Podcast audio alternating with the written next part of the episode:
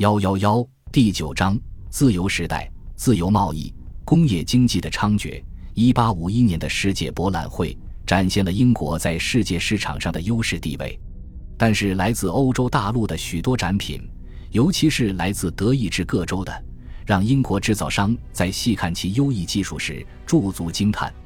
由宫廷赞助并由贵族组织的这次博览会，反映了英国对经济发展和自由主义的重视。博览会点燃了公众的热情，一列列专用的火车把参观者从全国各地载往伦敦。这是一个令人疲惫但又令人振奋的长途一日游。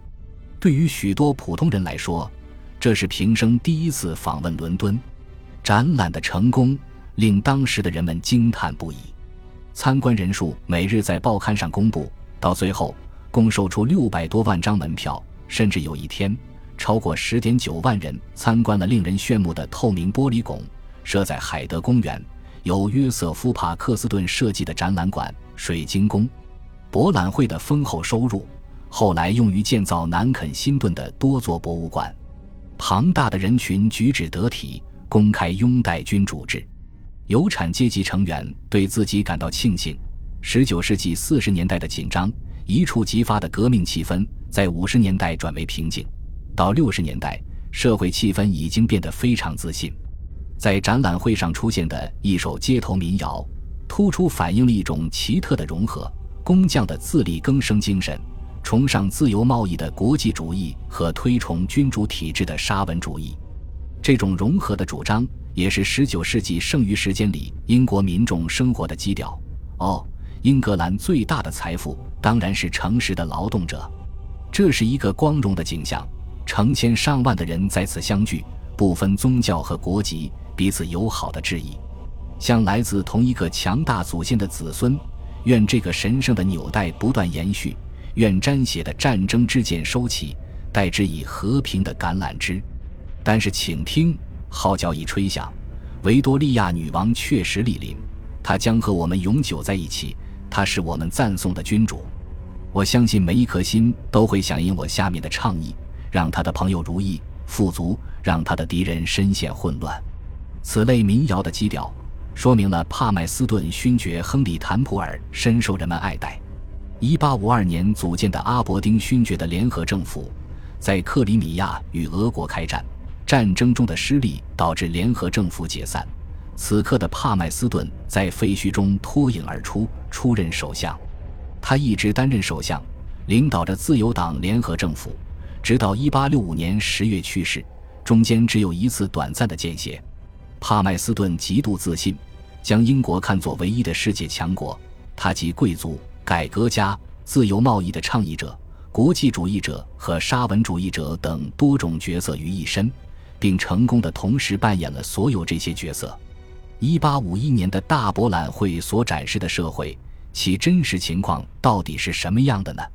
同一年的人口普查提供了更多的统计分析，两个事实引发了公众的想象：在英国本岛，居住在城镇的人口有史以来第一次超过乡村人口，这与过去与任何其他经济体形成鲜明对比。英国经济致力于发展以城镇为基础的制造业、运输业和服务业，自由贸易运动不是设计出来的，而是伴随着这一过程应运而生。自由贸易的曙光让人们忘记了19世纪20年代自由派托利党的梦想，即经济可以在农业和工业之间保持平衡。农业仍然是最大的产业，在50年代和60年代，其产值和产量确实有了显著提高，但人口的增长集中在城镇，而且劳动者离开了土地，进入了城市。70年代，随着北美大草原的开发。英国农业面临危机，但是捍卫农业利益的人寥寥无几。七十年代的田间造反是一个错综复杂的事件，失业的劳动者因工资下降而组织了这场运动，最后地方行政长官和农场主不得不调军队来收割庄稼。到了五十年代，英国借助于亚当·斯密的世界贸易看不见的手的作用，而不是任何有意识的政治决定。坐上了国际资本主义的过山车，乘车者除了眼前忽高忽低的车轨，什么也看不见，前方是没人到过的地方，城镇人口过半的国家还没有先例。也许这就是为什么英国人如此眷念农村的景象和传统。一八五一年的人口普查中，一个统计数据引起当时人们的注意，即关于宗教的状况。这是有史以来唯一一次试图评估英国参加宗教或不参加宗教礼拜活动的人口普查。关于统计数据，虽然存在一些争议，但要义不容置疑且令人惊讶。只有部分英格兰人和威尔士人去教堂，而且在所有参加礼拜活动的人当中，英国国教徒勉强过半。英国总人口十七九百二十七六百零九人，去教堂参加礼拜活动的人分别是：英国国教徒五二百九十二五百五十一人，罗马天主教徒三百八十三六百三十人，新教教徒四五百三十六二百六十五人。在潜在的上教堂去做礼拜的信徒中。超过五百二十五万人留在家中。这次人口普查是非国教徒的胜利，他们要求拥有更大的政治代表性和关注度。现在，他们的要求得到了所有维多利亚时代中期最强大的武器——事实的支持。这些要求也得到了查尔斯·狄更斯笔下的兰开夏郡制造商葛雷应先生的赞同。十九世纪五十年代的英格兰城镇化水平越来越高。或许也越来越世俗化，当然也越来越去国教化。维多利亚时代中期的政治反映了这些趋势，所有趋势都朝向自由主义。一八四七至一八六八年间，保守党连续在六次大选中失利。保守党败选这一点是明确的，但是谁赢得了这几次大选却说不清楚。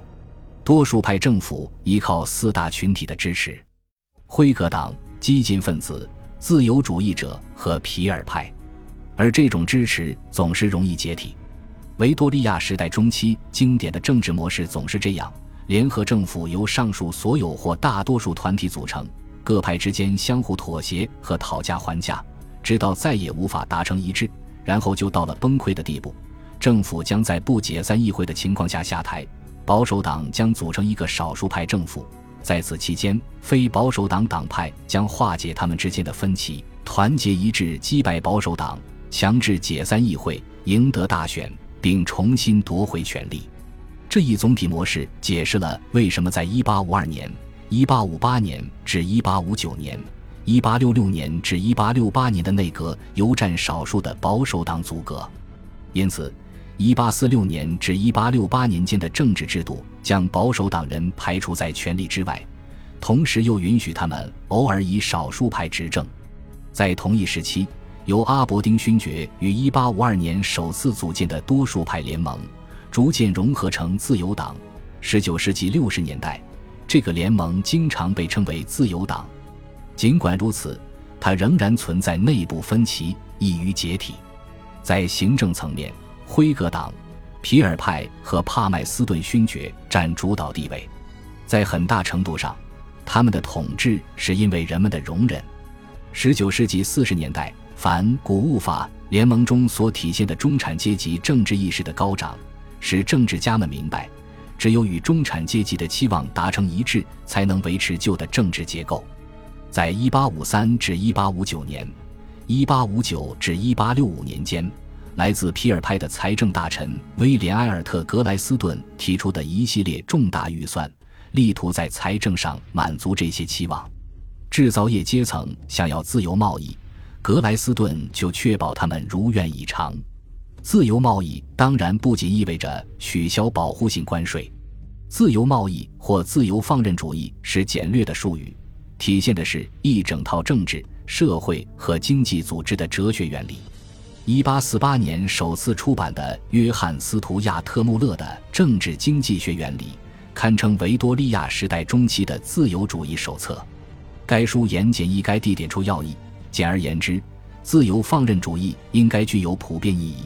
任何脱离他的行为，除非出于某种大善，否则必定是一种邪恶。这套理论设定，国家应该靠边站。穆勒等人把国家与社会对立看待。是基于个人可以而且应该独立行事的假设，个人主义、自尊、自立及自愿组建合作性社团，这些都是维多利亚时代中期自由主义的要旨。因此，经济应该是自我调节的，无论是消费者还是生产者，只要手持塞缪尔斯迈尔斯的自助，都应该可以在经济活动中自由地以自己的方式行事。这种个人主义思想来源于广泛流行的社会进化论者的著作。查尔斯·达尔文的《物种起源》并非从天而降，它自然地融入并超越了一系列关于进化论的文章。无论是在个人、国家还是全球层面，进化的概念以及随后的进步的概念都渗透到了维多利亚时代生活和思想的各个方面。因为进化是由科学定律决定的。所以，人的责任是发现并遵守这些定律，而不是干涉他们。因此，大多数实证主义者，如担任有影响力的周刊《经济学家》编辑的沃尔特·白哲特，写了多部社会学著作的赫伯特·斯宾塞，都是强有力的自由放任主义支持者。恭喜你又听完三集，欢迎点赞、留言、关注主播，主页有更多精彩内容。